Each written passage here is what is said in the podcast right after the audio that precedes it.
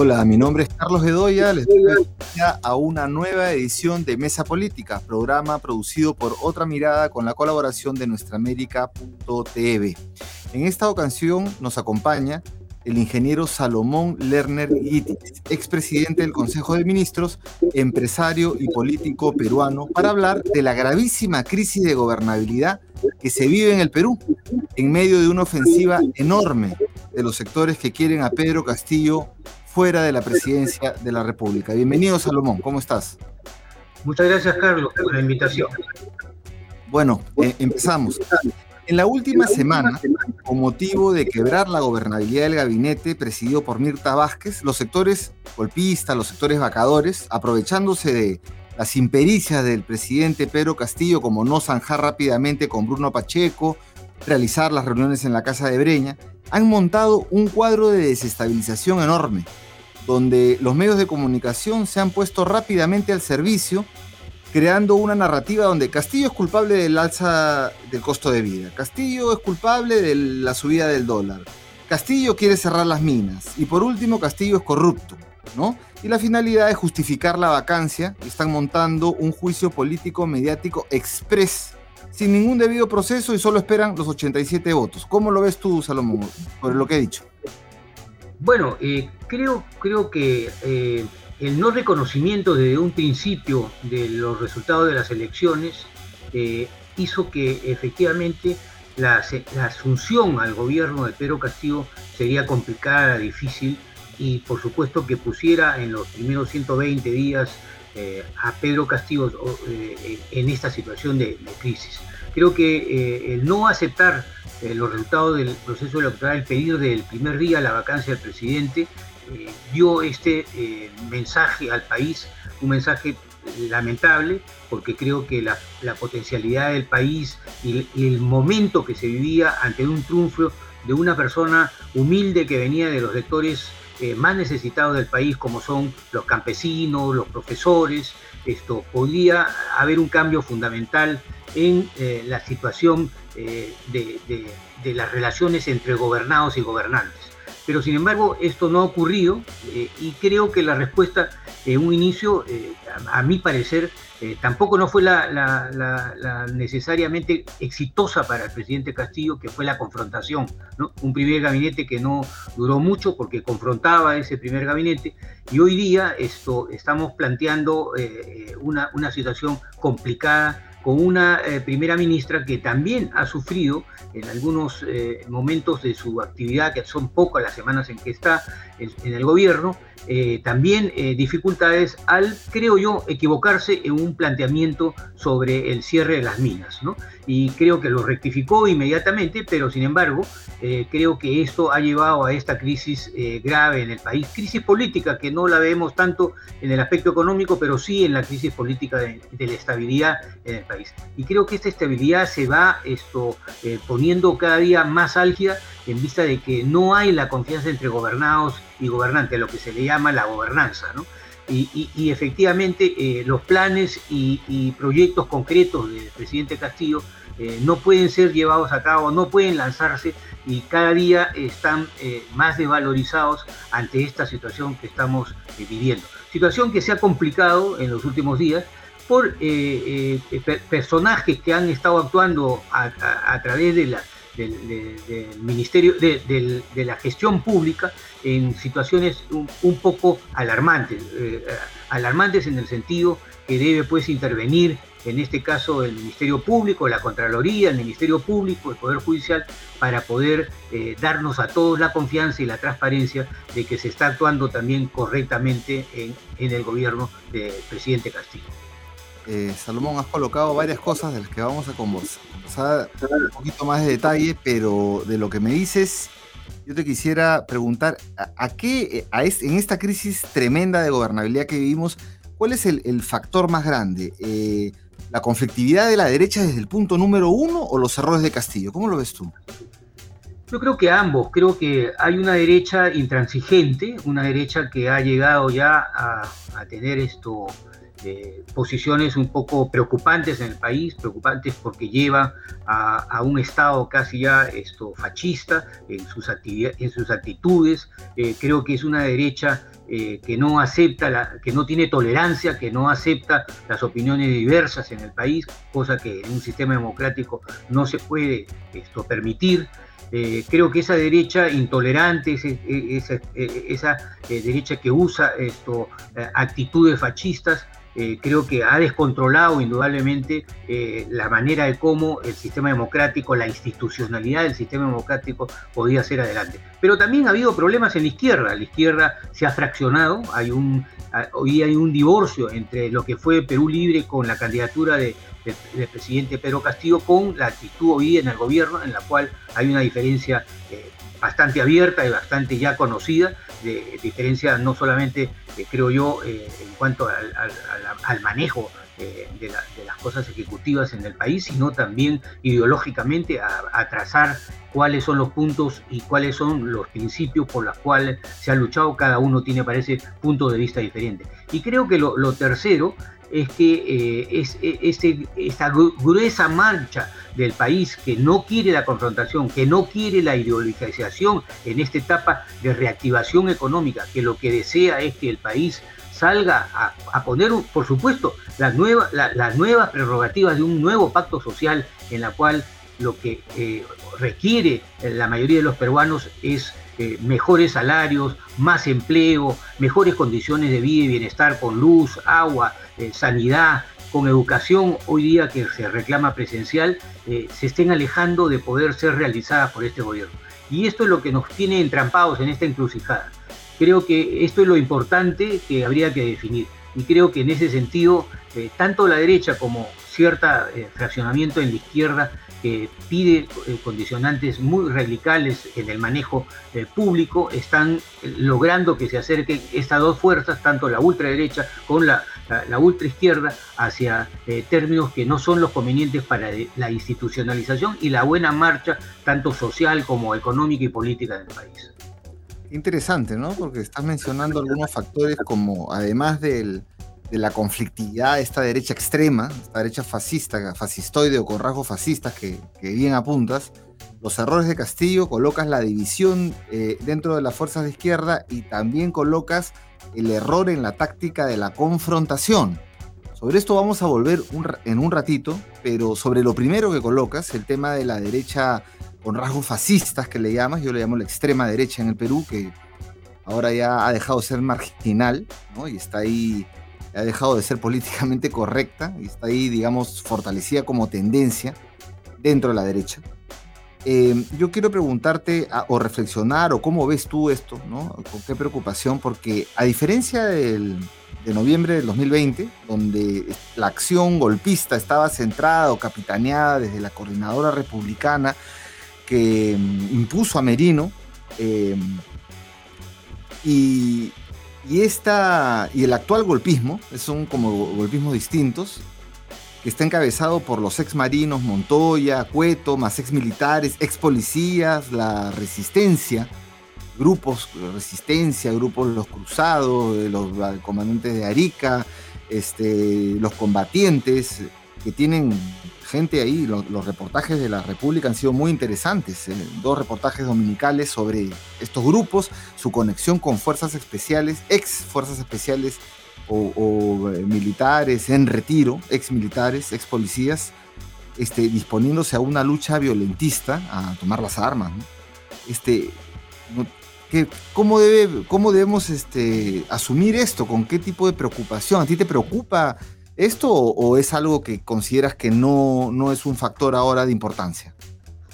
No, yo, yo, creo que todos estos eh, actos eh, eh, ya, llamados inclusive dentro de una sociedad democrática casi vandálicos, ¿no? de atacar a las personas, de no ser tolerante, de usar a veces hasta la violencia para ingresar a domicilio, creo que tienen que terminar. Y si hay esa relación con los grupos políticos hoy día que están actuando formalmente en el país, creo que lo primero que ellos deben hacer es justamente solicitar que se calme ese tipo de violencia. No creo que haya eh, necesidades de un sistema democrático en donde todos nos tenemos que respetar de ese tipo de actividades, ese tipo de actitudes. Pero también está pues eh, el, orden público, la seguridad y también pues en un momento dado tiene que pues intermediar, eh, intermedir las fuerzas de seguridad para que esto no ocurra en ese tipo de violencia. Creo que es difícil comprender a veces cómo se pierden eh, la, paciencia, los límites de la tolerancia. Y en ese sentido creo que hay que hacer un llamado para que este tipo de actividades no sean pues eh, promovidas o no sean, eh, en este caso, digamos, no sé si, si, financiadas, porque no, sé, no es el caso, no tengo las pruebas para poder decirlo, por elementos que inclusive creen que la violencia es la madre de todas las soluciones en el país.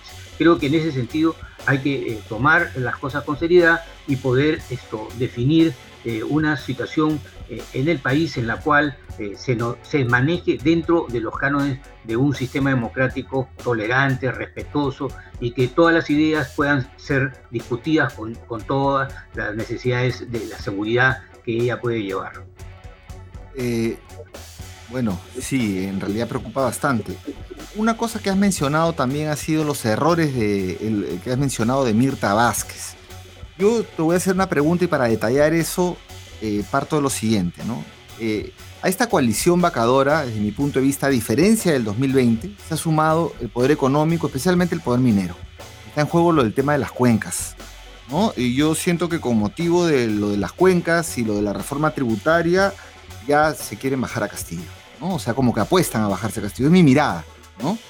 Entonces te voy a pedir la opinión sobre esto, pero respecto especialmente a lo que he señalado sobre el tema de las cuencas en Ayacucho y el cierre de estas minas, hay quienes sostienen que Mirta no ha cometido un error, Mirta Vázquez, sino que ella se ha sentado con las autoridades, se ha sentado con los representantes del movimiento social, ha llegado a la conclusión de que se, se venía el cierre, que se podía ampliar, pero con un nuevo estudio de impacto ambiental. ¿Por qué? la población tiene pistas fuertes de contaminación del agua, pero la Sociedad Nacional de Minería ha puesto el grito en el cielo. Y bueno, distintos columnistas de opinión, como Rosa María Palacio, ya ha, llegado al extremo de decir, quieren acabar con la minería. Entonces sí te voy a pedir, tú que conoces muy bien el sector empresario en el Perú, te, voy a pedir un detalle sobre lo que tú has mencionado como un error de Mirta Vázquez respecto de pedir la ampliación eh, o sea, comenzar de nuevo, ¿no? ¿no? Como una ampliación, sino nuevo estudio de impacto ambiental en estas concesiones mineras en, las cabeceras de Cuenca de Ayacucho. Bueno, mira, eh, creo que la mayor parte de la, de la, gran minería formal en el país eh, parten de cuencas, de cabeceras de cuenca. Por lo tanto, cuando sale el anuncio de llegar a un acuerdo sobre el cierre de minas, sin, haber, eh, digamos, eh, eh, explorado que hay acuerdos, hay contratos de, diferente, con diferentes, diferentes mineras en el Perú, en el cual el cierre de minas se da a través de una serie de diálogos y de, y de acuerdos entre las partes que están en este momento participando en ella. se dice, no, se cierra las minas con el acuerdo que en este momento se encuentra vigente eso, digamos, tiene eh, una cosa jurídica que es la posibilidad de que esas, esas minas que están a dos o tres años de poder cerrarse y que hay un cierre, porque así se considera, esto, no tengan la oportunidad de ampliar si es que han encontrado el mineral suficiente o hay la capacidad para seguir produciendo. Esto significaría que básicamente cuando el, gobierno esto lo crea conveniente se cierra una mina, no se cierra la mina, lo cual esto significaría una incertidumbre en la inversión en el sector minero. Por eso que creo que eh, ahora, eh, digamos, no es, no es el retroceso, sino el reconocimiento de que esas posibilidades de amplitud que pueda tener las mineras y que tiene que ser resuelta luego con una aceptación, una aprobación del Ministerio de, Energía y Minas y con la aprobación de todos los organismos correspondientes a, la preservación del medio ambiente, como es el, Ministerio del Ambiente, en fin, con todas esas, esas reglamentades poder hacer las, las observaciones necesarias para las ampliaciones de estas minas. ¿Y, ¿Y por qué es importante, Carlos? Porque el sector empresarial eh, mide su tasa de retorno no solamente con los años que ya ha estado trabajando en el inicio de sus operaciones o en las amplitud, ampliaciones que va pidiendo, sino justamente esas ampliaciones que va pidiendo son las que la tasa de retorno de inversión de ellos se hace más atractiva.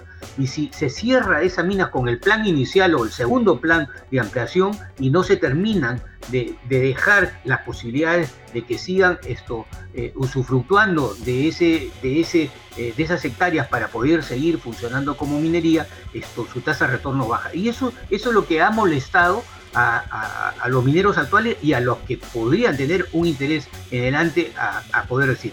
Todo esto tiene que ser eh, preservado por los asuntos de las normas internacionales del medio ambiente.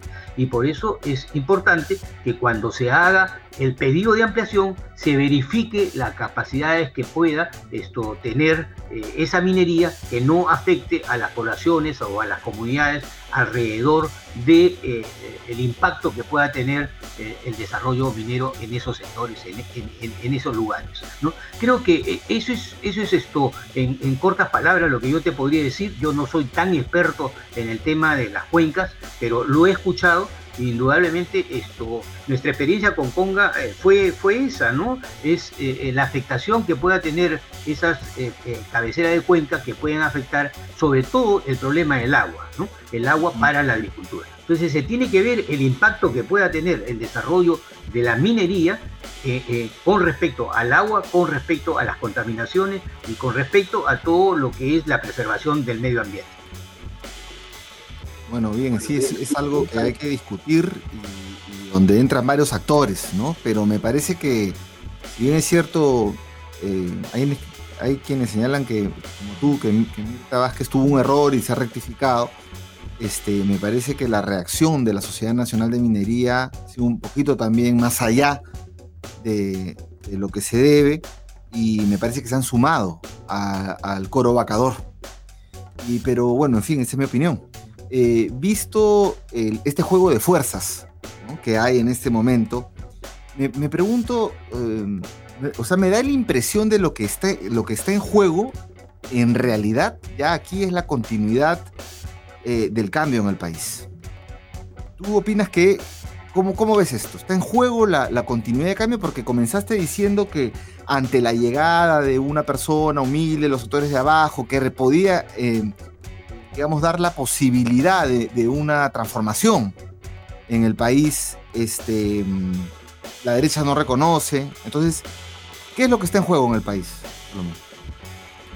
Sí, indudablemente esto, el anuncio, el anuncio de un cambio en la Constitución, eh, el anuncio de un nuevo pacto social con respecto a, a, priorizar los gastos hacia la población más necesitada del país, a tratar de atenuar esta desnudez en la cual se quedó la sociedad peruana después de la pandemia, en donde el, 37% de, de, las escuelas públicas en el Perú no tienen agua y sanidad, en donde más del 40% no tienen electrificación, donde no llegaba esto justamente la, la, posibilidad de educación virtual porque no había esa electrificación, el, hecho de que no había esto, una, una salud primaria para atención primaria de los más necesitados en el país, el, hecho de la anemia y de nutrición que ha aumentado después de, esta pandemia en casi 10 puntos en la desnutrición y dos o tres puntos, perdón, en la anemia y dos o tres puntos en la desnutrición de la población peruana, todo, todo esto hacía necesario una reactivación, hacía necesario un nuevo planteamiento, un nuevo pacto social con mejor distribución. Y eso es lo que probablemente muchos no quieren aceptar no quieren aceptar de que hay otras condiciones dentro del desarrollo económico del país que se tienen que enfrentar.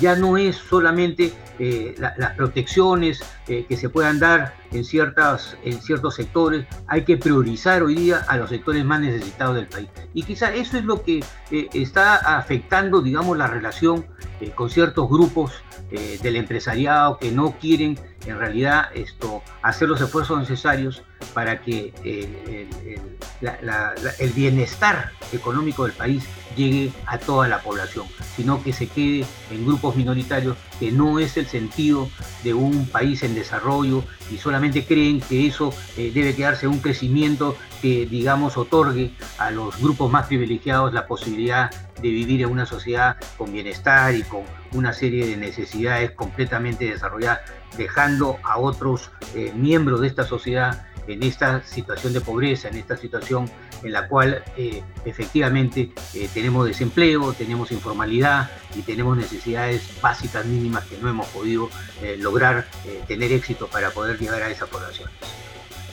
Bien, ahora estamos también un poco en batalla de encuestas, ¿no? Ha salido la encuesta de Ipsos, donde ponen que hay una, digamos, un tercio que quiere que se vaque, otro tercio que quiere que Castillo vaya a responder y un poco más de un tercio que no quiere la vacancia de Castillo. Más o menos se están presentando así. Hay todo un tema con, las encuestas. Eh, bueno, ha, bajado su popularidad Castillo también, según la encuesta de IEP.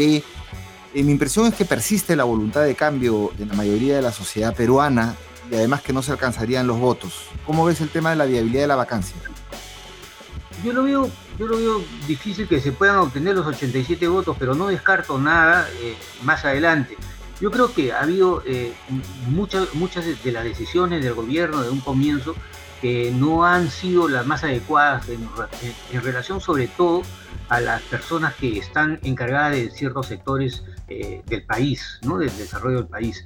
Y creo que también eh, no le hace bien no le ha hecho bien y no le hará bien estos elementos que están en el gobierno, en la cual cometen actos contra la ley, y son pues hoy día eh, sujetos de una serie de investigaciones por corrupción.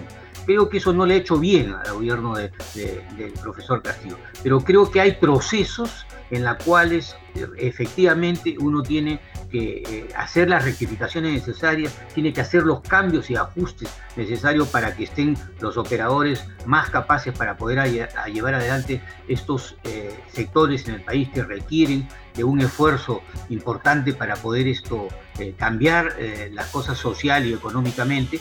Y entonces esto creo que hay esas oportunidades que se tienen que llevar adelante. ojalá que no me equivoque, esto, pero creo que la vacancia va a ser complicada, difícil, Creo que hay, hay que dar las oportunidades, sobre todo para terminar esta confrontación, Carlos. Yo creo que los peruanos, la gran mayoría de los peruanos, no quieren esta confrontación entre, los peruanos. Lo que queremos hoy día es que los mejores peruanos podamos poner todas nuestras eh, eh, todas nuestras buenas capacidades, todas nuestras buenas intenciones para sacar adelante el país. Y para eso hay que apoyar al régimen que democráticamente ha ganado un proceso electoral. Con la vacancia lo único que vamos a crear es inestabilidad política, vamos a crear inestabilidad económica, vamos a crear incertidumbre, lo que significa que quién va a sufrir. Van a sufrir las clases esto, eh, eh, las clases eh, económicamente más esto cómodas, que están en los sectores A o B, no, van a sufrir la clase más necesitada del país. Es el pueblo a quien por él está luchando el presidente Castillo. Esos son los que van a sufrir más. Eso es lo que eh, en, en ese momento necesitan más apoyo para que haya más empleo, más reactivación económica, para que se pueda efectivamente dar esto, un curso económico a las acciones que tenga el gobierno. Eh, por supuesto, también una reforma como la que está planteando el Ministerio de Economía, en la que debe haber más ingresos al Estado para poder hacer más más esto, eh, acciones frente a las necesidades que tiene en infraestructura, en agua, en electricidad, en, nutrición y, anemia, que son las cosas básicas hoy día y en educación sobre todo ya presencial. Todo eso es una labor que hay que hacerlo y para eso se requiere también esto, ingresos en, el Estado y todo eso es, lo que se tiene que hoy día eh, tratar de llegar a acuerdos. Ojalá que la mayoría de los peruanos y de los peruanos que efectivamente yo siempre lo digo así abiertamente, los que no vivimos eh, del Perú, sino vivimos en el Perú, eh, tenemos esto que, juntarnos, tenemos que ser solidarios y tenemos que ver eh, una, un, un, afecto de tolerancia, eh, tenemos que llamar a los mejores peruanos, a la sociedad civil, a los colegios profesionales, a, todo lo que sean los, los trabajadores, para que den todo su granito de arena para sacar adelante. No este gobierno de Pedro Castillo, que también es, es parte de, este, de, este, de esta salida, es sacar al país de este marasmo de incertidumbre que estamos viviendo y esta crisis que no llevan a ningún buen fin al país. Sí, este, tú has hablado, he escuchado en otras entrevistas, sobre todo en la que con Raúl Tola, en Al Vuelo, sobre el tema de, la, de salir de la confrontación. Y creo que cuando Castillo nombra a Bellido de primer ministro, entra en la confrontación y es un escenario que no conviene. Finalmente ese gabinete cayó, como tú señalaste, ¿no? Eh, se entra en la confrontación, eh, no se gobierna, sino se hace arengas y es complejo, ¿no? Incluso hay sectores de Perú Libre que quieren volver a la confrontación, quieren que haya un cambio de gabinete, que entre Roger Nájar y están voceándolo de nuevo, que haya nuevamente esto. ¿no? A, mí, a mí, el punto de vista, me parece que sería erróneo. Yo te voy a preguntar tu opinión, pero te pregunto tu opinión ampliándola ya para ir cerrando esa entrevista, que es que me parece también que la situación exige que el gobierno amplíe sus alianzas que amplíe sus alianzas y la alianza con, en el Congreso con Podemos y APP, que es lo que se está eh, anunciando, se viene hablando, no sería muy recomendable, dado los antecedentes de corrupción e intereses eh, particulares que podrían, por ejemplo, traer abajo la reforma universitaria.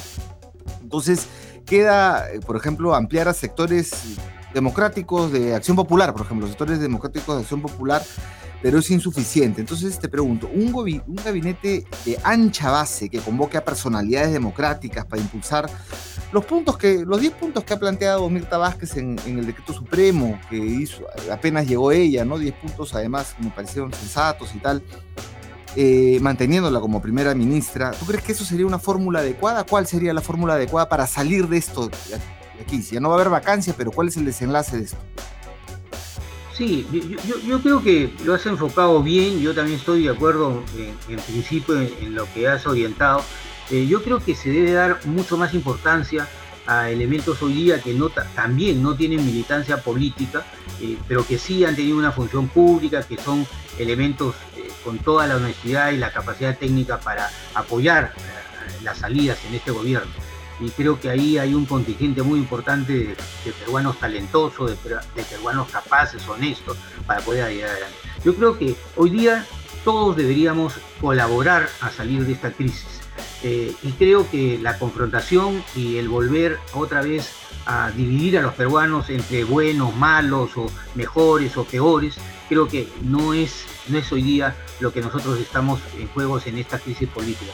Creo que indudablemente eh, debemos hacer todos esos esfuerzos para poder llegar a que los buenos peruanos capaces, con la capacidad de gestión, con la capacidad de, y sobre todo hoy día, ya lo dijo esto eh, como, como eh, lo han referido en algunas otras oportunidades, en otros foros políticos, ¿no? Alfonso Barrantes, el primer, el primer alcalde socialista en América Latina y de, y de Lima, y de la ciudad de Lima, lo dijo bastaría mucho que sean honestos, ¿no? porque eso, eh, imagínate cuántos años atrás se decía esa frase y hoy seguimos con ese problema, ¿no? el problema de la honestidad en la gestión pública. Y creo que eso es importantísimo, que entienda eh, muy bien este gobierno y todos los que están alrededor de este gobierno la importancia de solamente ser honesto para poder llevar adelante bien los destinos tanto económicos, sociales y políticos del país. Salomón, ¿estarías dispuesto a ser parte de un gabinete así concebido para salir de la crisis permanente como señales, para evitar la confrontación? ¿De poner tu peso político ahí, en ese esfuerzo? Bueno, yo, lo he dicho con mucha claridad. Yo estoy dispuesto a ayudar al país en todo lo que sea necesario, no en una función práctica y efectiva pública, pero sí en todos los consejos y en todas las posibilidades que, se me puedan esto, dejar para que yo pueda dar mis opiniones. Eh, creo que lo otro, hay gente joven, hay gente profesional muy preparada y que creo que a ellos les corresponde tomar las riendas en este momento políticas sobre todo eh, y técnicas en el país. Bien, bueno, y sobre todo porque, eh, bueno, yo, yo hablaba por tu peso político, por tu papel además en el gabinete de la gran transformación y, que aquí se requiere bastante experiencia además, ¿no? No, no ensayar, pero, pero bueno, también entiendo, entiendo tu, tu respuesta. Finalmente, eh, aquí está, se está haciendo un push, ¿no? Un push por tratar de vacar. Yo creo que aquí no sale la vacancia, pero este, van a volver a intentar, ¿no? Esa es la primera, digamos. Eh, y estamos mirando al gobierno y tal, pero la derecha, la, derecha puede armar un gobierno, o sea, podría armar gobierno la derecha en estas condiciones en el país. ¿Cómo ves a la derecha? No, yo lo que veo es esto, eh, que nos aproximamos a, un abismo, o sea, yo creo que cualquiera que sea eh, el, pronunciamiento ahora sobre la vacancia, que si se llegara a, votar y que haya la cantidad de votos, creo que nos llegamos al abismo, al abismo y al descontrol, al, caos, caos que no sabemos eh, eh, sabemos cuándo va a comenzar cuando justamente se dé esos pasos, pero no sabemos cuándo va a terminar. Eh, creo que hay, hay una falta de conciencia de quienes están promoviendo a los 120 días de este gobierno esa vacancia, porque efectivamente lo que ellos probablemente creen que, creen que con ese caos se va a superar los problemas del país. Creo que en ese sentido, creo yo no equivocarme, no hay eh, proceso en el mundo en la cual este tipo de push esto, den eh, por seguridad y de logros las soluciones a las crisis eh, que se vienen en, la parte política, social y económica del país. No lo encuentro, no, no, lo he leído en la historia de estos push en diferentes partes y creo que lo único que traen es caos, anarquía, incertidumbre y quien sufre más son los pobladores más necesitados del país, aquellos, aquellos que hoy día eh, pusieron su voto en castigo, pusieron sus esperanzas en castigo, pusieron las esperanzas en un cambio en el país, un nuevo pacto social en donde haya mejor distribución, mejor eh, bienestar para los más necesitados y que podamos todos los peruanos vivir en un país eh, que nos enorgullezca por todos los valores que tenemos, tanto de nuestras riquezas como todos los valores también éticos y morales que deberíamos tenerlo todos quienes estén no solamente en el gobierno, sino que estemos acompañando eh, la situación eh, política y social del país. Bien, Salomón, bueno, muchísimas gracias por tus. Yo, yo comparto mucho lo que has dicho aquí al final, ¿no? Una vacancia de Pedro Castillo en realidad sería un salto al vacío, sería bastante problemático para el país y yo no creo que la derecha pueda armar gobierno en, estas condiciones. Ahí sí se, tendríamos un problema. Te agradezco muchísimo, Salomón. Bueno, eh, con ustedes, amigos, amigas, será hasta una próxima edición aquí en Otra Mirada y les invitamos a entrar al portal de Otra Mirada, otramirada.pe, para encontrar esta entrevista, muchas más entrevistas y mucha más información. Gracias.